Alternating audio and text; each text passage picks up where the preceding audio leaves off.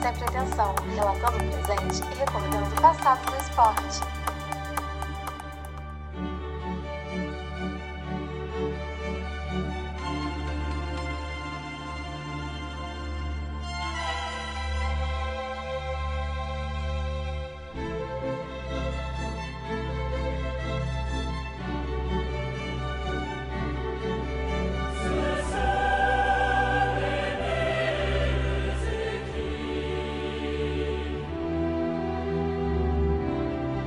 Salve, salve! Mais um Sem Pretensão podcast em curso. Já nos conhecemos? Ainda não? Pois bem, eu sou Matheus Sominski. Bacana demais ter a sua companhia aqui, viu? Neste episódio, nós vamos falar sobre o retorno da UEFA Champions League. Se você é fã de futebol como nós, já deve ter agendado no celular ou na agenda as quatro partidas das oitavas que ainda estão indefinidas. A bola rola na próxima sexta-feira, dia 7 de agosto. Temos muito assunto nesse episódio e, claro, não estou sozinho. Nossa equipe já está escalada para mais um Sem Pretensão podcast. Hudson Ferreira, Vitor Gojeda e o nosso convidado especial, Vitor Oliveira. Vamos começar pelos veteranos. Fala, morcego, beleza? Fala, Matheus. Fala, galera. Show de bola? Tudo tranquilo por aqui. Fala aí, Matheus. É sempre um desprazer enorme estar com vocês aqui, mesmo que virtualmente. O desprazer só não é maior porque hoje temos o Vitor Benedito aqui com a gente, né? Fala aí, Beneditinho.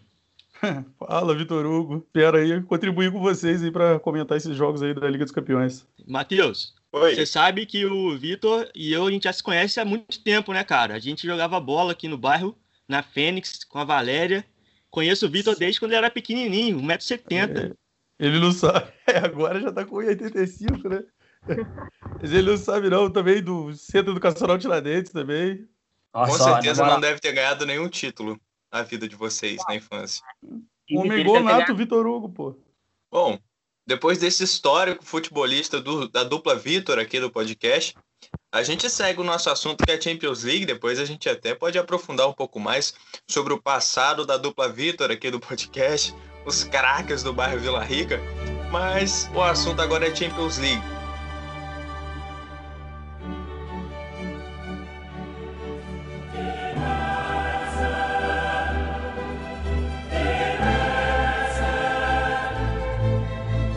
Queria perguntar para vocês: temos quatro grandes jogos na próxima sexta-feira. Todos jogos, até as partidas com um resultado um pouco mais elástico, como o Bayern e Chelsea, é, demandam uma atenção especial. Queria perguntar para vocês, e o Hudson vai começar, tem essa proeza de escolher apenas uma partida. Se você pudesse assistir uma partida, Hudson, dessas quatro, qual seria? Olha, dessa vez eu não vou com o meu querido amado Real Madrid. Dessa vez eu vou com a Juve. Juventus e Lyon, que né, papai vai estar tá jogando, papai vai estar dando show, sendo decisivo mais, em mais uma Champions. Então, é, vou assistir. Se eu pudesse, se eu for escolher, é Juventus e Leão, ver a velha senhora jogar, grande futebol. Deus quiser passar pelo Leão e seguir em frente. É isso aí, jogo perigoso. Vitor Ugojeda, qual seria a sua escolha, garoto? Ah, cara, eu vou de, de Chelsea, Bayern de Munique, porque Chelsea vai ter que correr atrás, um time extremamente desfalcado.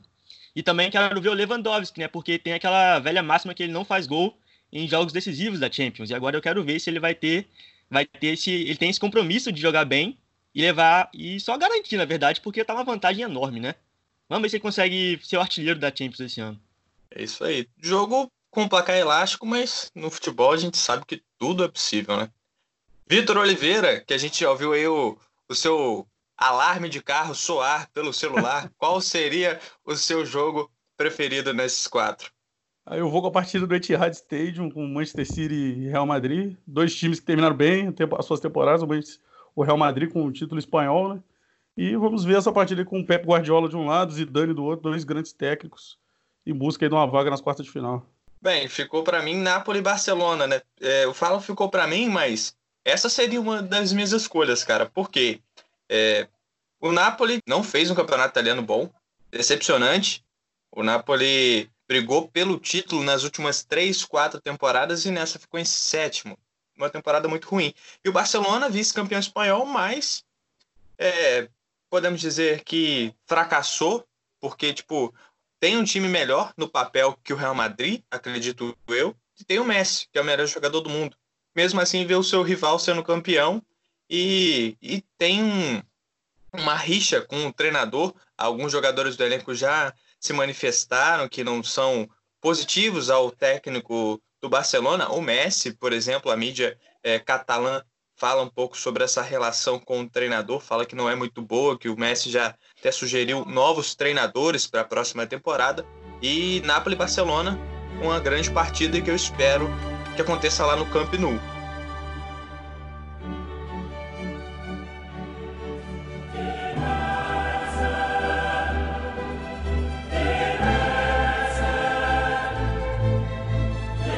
Então, vamos começar pela primeira partida que a gente comentou. O Hudson, se ele pudesse escolher apenas uma partida para assistir, seria Juve e Lyon.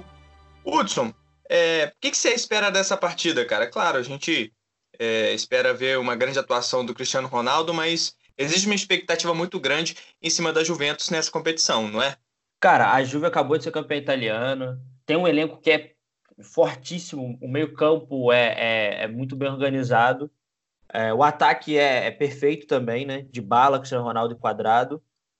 Uh, eu espero que, que o time da Juve consiga encaixar, né? Porque desde a chegada do CR7 e de algumas temporadas para cá, ele não conseguiu chegar muito bem na Champions. Sempre estava caindo muito cedo, então não conseguiu engatar ali o time, né? A última vez que chegou bem na Champions foi quando perdeu o título para o Real Madrid, né? Na final.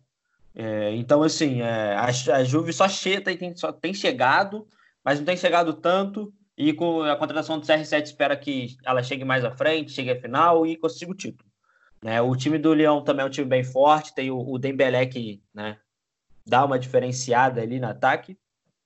Né? Então, assim, tem o Bruno Guimarães também no meio campo, que é o, é o, brasileiro, que tem jogado muito bem pela Europa. Então, assim, o time também é um time muito forte. Eu espero que seja um excelente jogo, um jogo muito bem amarrado e vai ser um jogo muito veloz, pelas características dos homens de frente dos dois times, né? Bola rápida para frente e contra-ataque rápido dos dois lados. Sim, e a gente falou da Juventus, a gente tem uma grande expectativa pela Juve, claro, uma equipe que manda e desmanda no futebol italiano, é campeão há não sei quantas temporadas, é, e sempre ganhando à frente dos seus adversários. Mas a gente também tem que falar do Lyon, porque a equipe ficou na sétima colocação do francês. A sétima colocação, é, já que o campeonato diferente, como as outras ligas, o campeonato francês foi, foi paralisado, foi encerrado, e o PSG foi campeão, a gente vai falar um pouco mais sobre isso. E o Lyon não tem vaga assegurada na Champions League, não está entre os quatro, como eu disse anteriormente, e precisa vencer para se assegurar na Champions League. A primeira partida na França foi 1 a 0 para o Lyon, é, já entra classificado, eu acho que é um grande desafio que a Juventus vai ter de se classificar. Uma partida que será muito difícil para os italianos, mas é, a gente, mesmo assim, eu acredito, opinião minha, que a Juventus passe. Vai ser um jogo muito difícil, mas acredito que a Juventus possa passar de fase. Cara, eu tenho que destacar aí o Bruno Guimarães, porque eu acompanhava os jogos dele aqui no Brasil, ele sempre arrebentou. Na Europa não tive a oportunidade de acompanhar tanto, mas eu, a gente vê os comentários, né, vê o resumo de partida e ele tá sempre jogando bem. E eu acho que assim que ele foi para o Lyon, é, ele foi para uma equipe de vitrine. Ele não vai ficar lá durante muito tempo, as equipes maiores já estão de olho nele. Eu acho que se ele for bem agora nessa Champions League, ele vai dar um salto melhor, vai dar um salto para uma equipe maior. Até porque a Lyon, se não for campeão, não vai para Champions, né? No próximo ano. Então tem esse problema aí. E o Bruno Guimarães é, não vai ficar sem Champions. Ele tem um garoto novo, acabou de chegar, vai querer jogar competições maiores. É, tem que ver a questão também contratual, né? Que ele é um cara que acabou de chegar no Lyon, deve ter uma multa altíssima para sair do clube francês, mas isso não é empecilho nenhum, né, para os grandes da Europa poder fazer a aquisição do jogador brasileiro. Então, o Lyon, que conta com ele com o Bruno Guimarães, como o Vitor Hugo disse aí, eu acompanhei ele aqui no Atlético Paranaense, fez um grande sul-americano esse ano, em janeiro, pela seleção brasileira de base foi contratado pelo Lyon, fez um grande primeiro jogo lá contra a Juventus, dominando o meio de campo da Juventus, não deixando a bola chegar no CR7. Ele, o Lyon também que conta com o Moussa Dembélé, como muito destacou, um bom centroavante, rápido, homem gol. E também tem o Memphis Depay que jogou no Manchester United. É um bom, bom jogador que faz a bola chegar sempre ali no ataque ali. O Lyon vem perigoso, mas eu ainda acho que a Juventus é o time favorito. Conta com o CR7, né? Um Paulo de Bala também, um bom jogador pelo, ali pelo meio de campo. Uma defesa forte da Juventus. Acho que consegue segurar esse ataque do Lyon aí e conseguir a classificação para a próxima fase. A Juventus que já contratou o Arthur, meio-campo do Barcelona, mas não terá o reforço do jogador brasileiro, porque ele já atuou pelo Barcelona na competição e só atuará pelo time de Turim na competição europeia na próxima temporada. Matheus, rapidinho, dando uma Pode cutucada assim, é, no futebol que o Arthur está apresentando aí não é reforço nenhum, né? Se ele fosse verdade, jogar. Verdade. E começou bem, né, cara? Não querendo trocar o hum. assunto, hum. mas é importante falar desse jogador. Ele começou muito bem lá no Barcelona, a mídia a espanhola, a catalã falando muito bem. Ele foi capa do. Logo na entrada que ele começou a jogar pelo Barcelona, ele foi capa dos jornais e agora, de repente, o futebol dele caiu. Não sei o que aconteceu. Eu, eu até achei que ele saiu do Grêmio muito cedo. Ele fez uma temporada boa no Grêmio e logo já foi pro Barcelona. Enfim, é, mas mesmo assim eu torço muito por ele. É um jogador brasileiro que é muito bom para o nosso futebol que um jogador esteja em evidência lá na Europa. Sim, e acrescentando uma informação nessa transferência do Arthur aí para Juventus, o Pjanic que foi envolvido também na troca e vai para o Barcelona está disponível para o jogo com o Lyon, vai representar a Juventus na fase final da Liga dos Campeões. Excelente volante ali, ele consegue segurar muito bem o meio campo ali, é, dando apoio para o Bentacur e o Rabiot conseguirem subir mais, né? Tem mais essa dinâmica de, de apoio, ele faz o primeiro volante fixo ali, só movimentando entre as laterais para fazer a cobertura. Então, assim, Barcelona é uma excelente contratação. Para a Juventus é uma perda muito grande, mas ele pode né, se esforçar mais para conseguir pelo menos terminar a última temporada com o título. Né? Eu acho que é esse o foco. É, Vitor Hugo Ojeda, o seu jogo, o jogo que você é, escolheu para assistir, escolheria se tivesse apenas uma opção, seria Chelsea e Bayern de Munique. Eu não perguntei o porquê, mas eu gostaria de saber o motivo agora. Porque é um dos jogos que, assim, é o resultado que está mais muito provável que já esteja certo. O Bayern fez 3 a 0 no Stamford Bridge.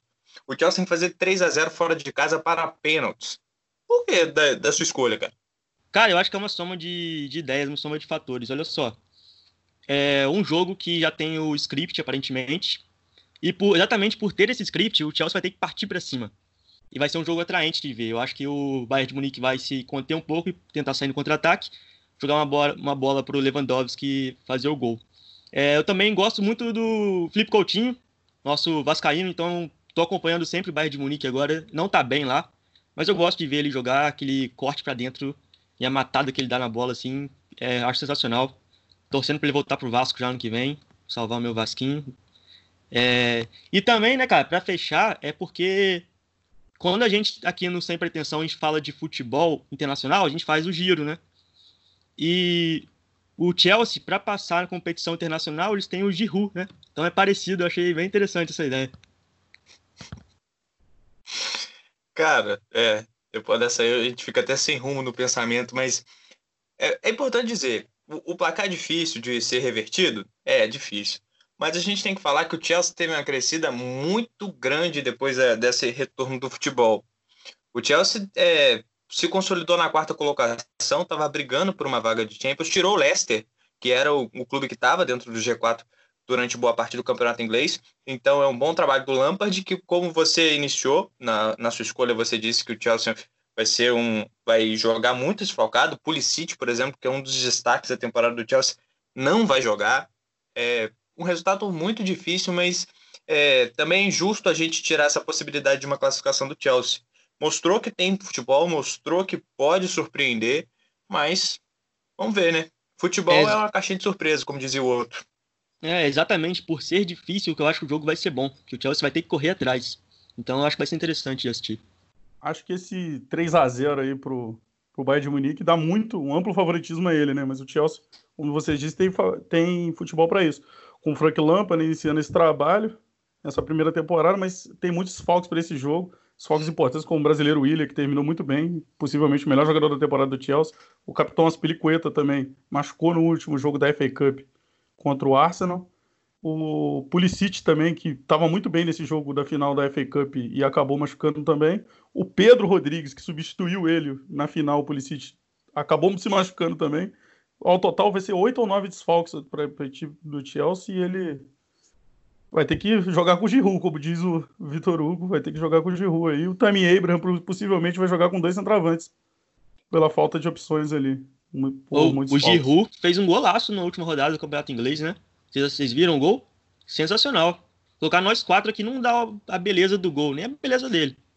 E, cara, eu acho que ele é um bom jogador. As pessoas, a maioria dos meus amigos, quando eu falo isso, todo mundo desacredita, todo mundo fala mal de mim, todo mundo fala mal da, da minha opinião.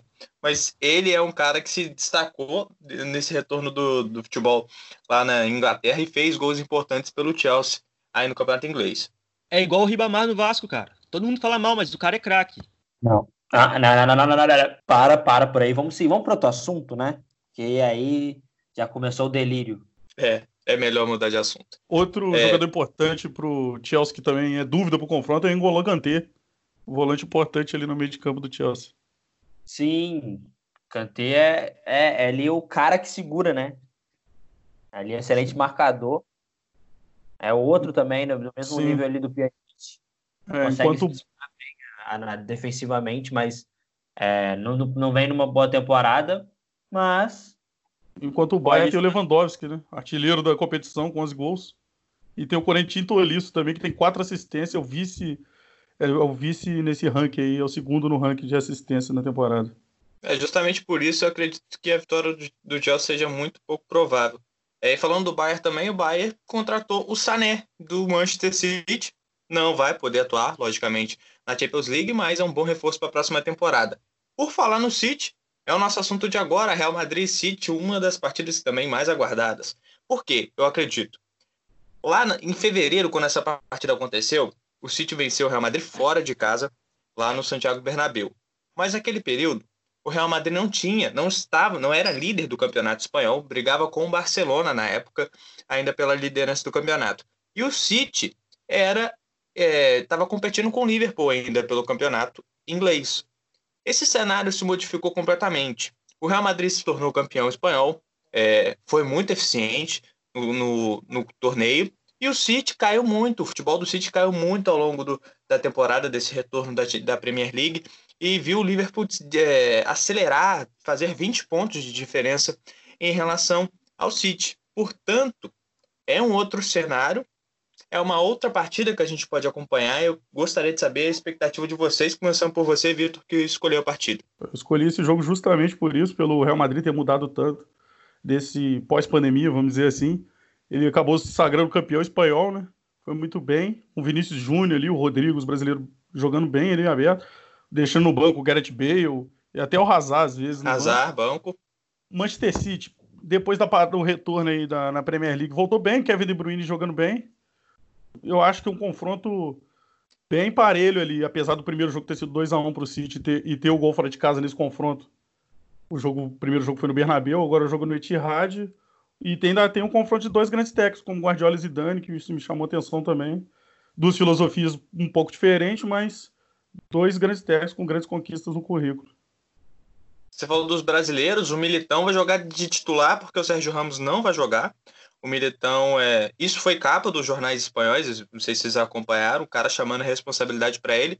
Pode ser a oportunidade da vida, porque muita gente criticava ele antes, quando ele jogava no Porto ainda, de lateral. Agora ele está numa outra posição de zagueiro, vai substituir o Sérgio Ramos e vamos ver. Se ele for bem, cara, é, é o convite ali para ele seguir uma, uma temporada próspera, jogando bem. Vamos torcer para que isso aconteça também. Mais um brasileiro em evidência na Europa. É, cara, tem esse, tem esse duelo aí, porque o Sérgio Agüero também não vai jogar, que é o principal jogador do Manchester City, vai ser o Gabriel Jesus em campo.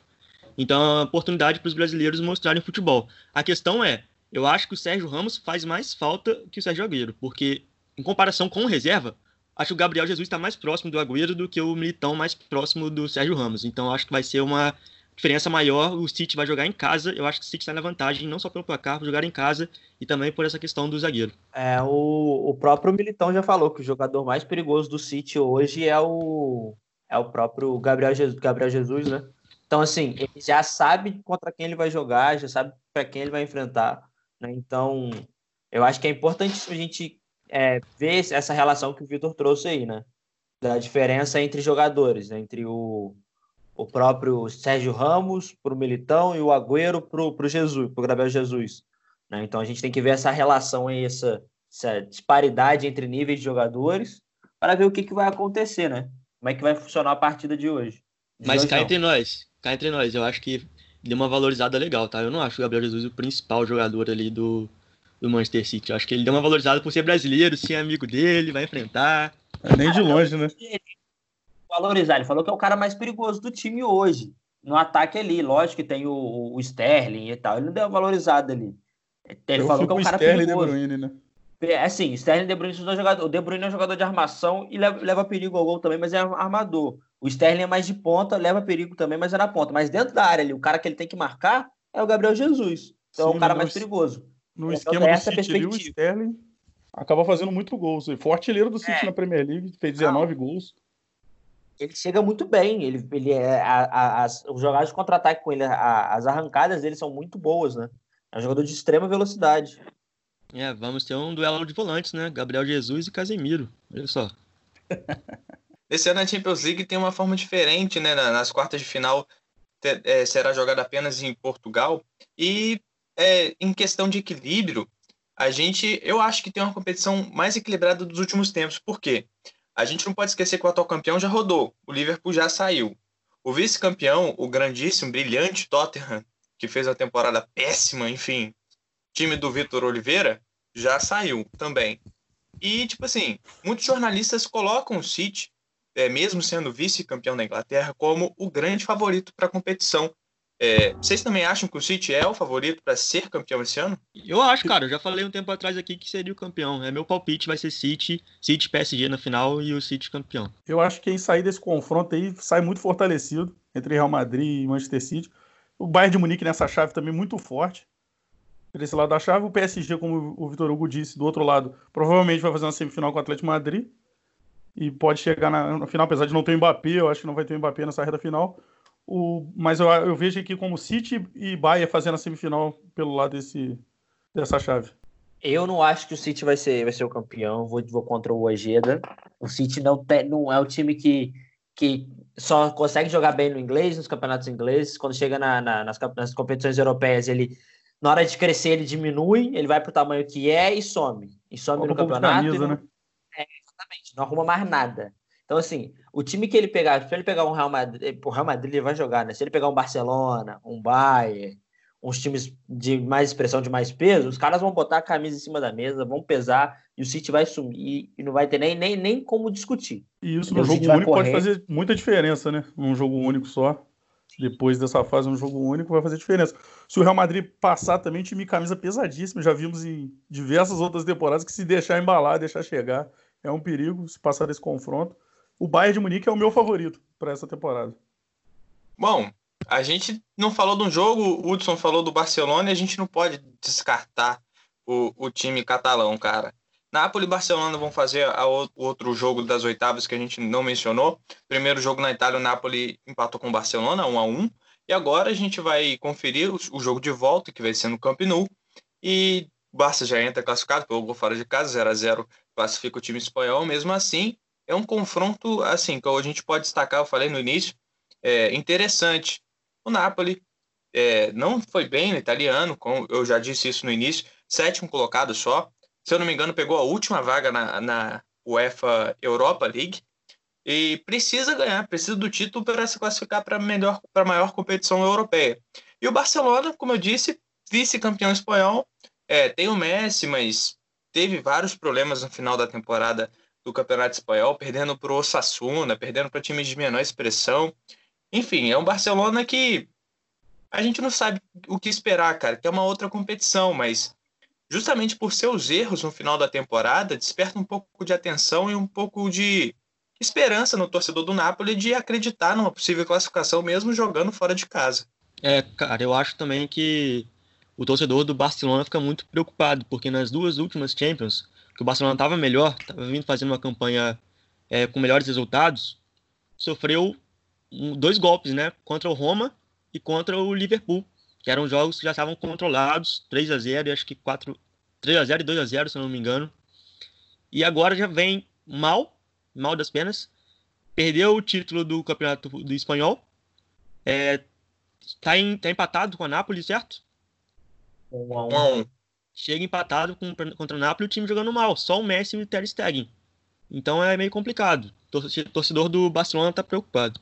É, eu vejo esse confronto com dois times muito irregulares na temporada dele. O Napoli teve troca de técnico, né? Começou a temporada com o Carlo Ancelotti, terminando com o Gennaro Gattuso agora. Apesar de ter sido campeão da Copa Itália, eu ainda acho um time muito irregular. O Barcelona, dependente do Messi.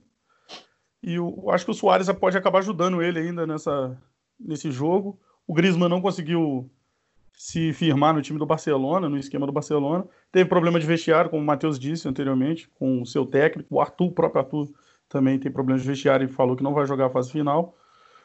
Pelo lado do Napoli, como disse o Hudson, o Mertens em si, um contra-ataque muito forte. O, o Mertens conseguiu o, recorde, o recordista né, de gols com a camisa do Napoli nessa temporada, superou o Ramsic. Eu acho que ele a, a, classificação do Napoli no Camp Nou passa por Mertens Insigne no ataque. E com o Koulibaly na zaga também. Pode segurar muita coisa ali. E lembrando também as equipes que já estão classificadas. O RB Leipzig eliminou o Tottenham nas oitavas e o Atlético de Madrid deixou o Liverpool, o atual campeão da competição, pelo caminho. A Atalanta, a surpresa do campeonato, podemos dizer assim, tem feito uma brilhante temporada, deixou o Valência pelo caminho e o PSG, o time do Neymar e de Mbappé e companhia, eliminou o Borussia Dortmund. É, eles se enfrentam, o RB Leipzig e o Atlético de Madrid se enfrentam no dia 13 e Atalanta e o PSG se enfrentam no dia 12. Já estão classificados e esperam aí o desenrolar do torneio.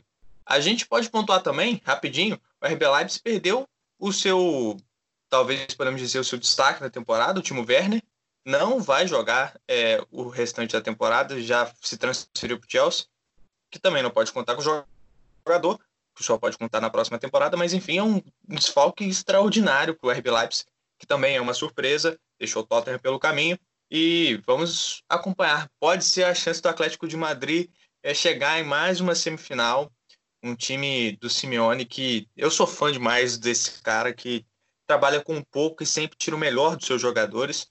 E mais uma. A gente vai fazer um episódio, justamente a gente vai comentar sobre isso mais à frente, né? Sobre as quartas de final, mas enfim, são dois, é, são dois jogos que já estão definidos e a gente fala disso ao longo do caminho.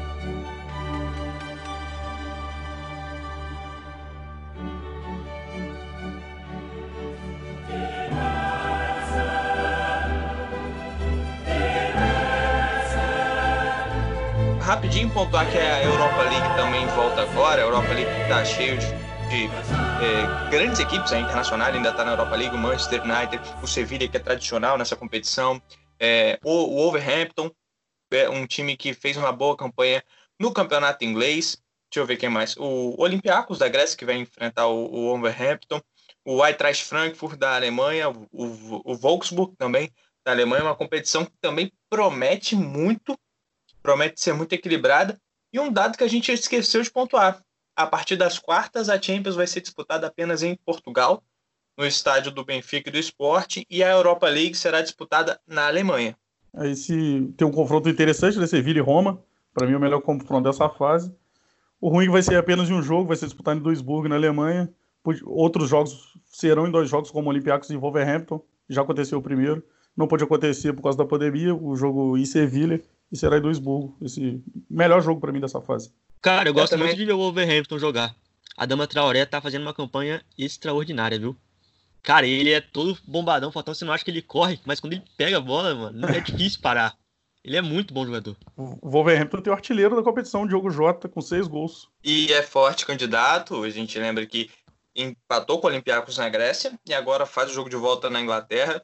Tem tudo para passar. E, tipo, eu, eu gosto muito do Wolverhampton. É o time que eu vou torcer para ser campeão dessa Liga Europa.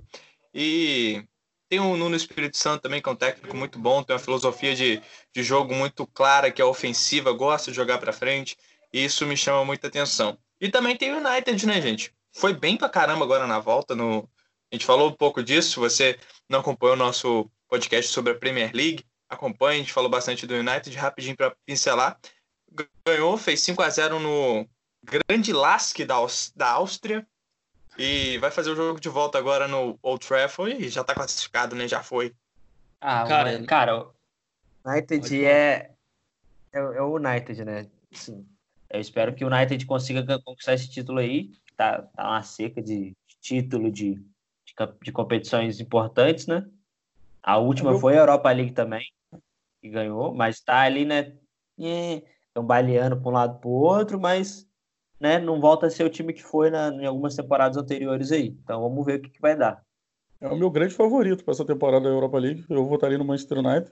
Bruno Fernandes também seis gols na, na, na Europa League, igual, igual o Diogo Jota do Wolverhampton na artilharia. O último título foi justamente a Europa League, né? O último título importante dessa equipe. Com o José Mourinho, de técnico, ele. O Manchester United vem forte, já praticamente aí com a vaga nas quartas, né? É, para encerrar esse assunto. Pode falar, concordo, pode falar, concordo com os meus amigos aí, o Manchester United acho que é o favorito da competição. Mas eu vou torcer para a Internazionale de Milano, porque eu sou um adepto do Futebol Manager e atualmente estou comandando o, a Internazionale de Milano. Já ganhei uma Copa de Itália, estou apaixonado por esse time e vamos embora, Inter de Milão. É Fonte ou Vitor Hugo Geda? Quem é o melhor? Só o tempo dirá. Enfim, é, é uma equipe que também teve a crescente no campeonato italiano, porque terminou em segundo lugar. A gente é uma das melhores temporadas da Inter de Milão em tempos no campeonato. Romero Lukaku jogando, fazendo gol a rodo lá né, na Itália. Eriksen também, o mecena do Tottenham, que não jogava bosta nenhuma no meu time, e agora na Inter de Milão está se destacando, está tendo uma, uma boa temporada. É, o argentino também, que eu esqueci, o Lautaro Martins, Lautaro isso aí, obrigado. Também tem jogado bola, e também a camisa que enverga varal, né, como diz o narrador também é uma camisa pesadíssima no torneio. É Brozovic também, jogando bem no meio de Sim. campo. Randanovic, bom goleiro. Isso é, que eu ia um falar, time também que pode chegar também, mas. Christian Eriksen ali na armação, um trio de ataque forte com Lautaro e, e Romelu Lukaku.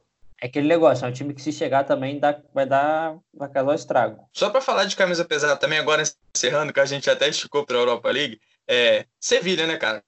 Sevilha, quando chega, a gente nunca fala dos caras, mas ele chega na final, pode ter quem for, o Sevilla vai vencer. Os caras, quando joga Europa Liga, veste a camisa, a camisa dos caras pesa pra cacete também. E a gente espera uma boa campanha do time espanhol também. É o maior Sevilla campeão League. da Europa League, né? É, maior campeão da Europa League. Quatro canecos, se eu não me engano. Fora o que já tinha de Copa da UEFA, né? Exato. Os caras são tradicionais também e tem que falar sobre isso. Rapaziada, é isso então. Falamos bastante da, das competições europeias. É, quero agradecer a participação de vocês. Teremos grandes partidas e, lógico, voltamos, voltaremos nas quartas de final para falar sobre a repercussão desses resultados e também dos futuros confrontos na Champions League e também na Europa League. Obrigadão por vocês estarem aqui com a gente hoje mais uma vez. Segue nosso blog Sem Pretensão, lá você vai encontrar notícias sobre esporte, futebol, vôlei, tudo que você quiser. Tamo junto, até a próxima. Valeu, valeu.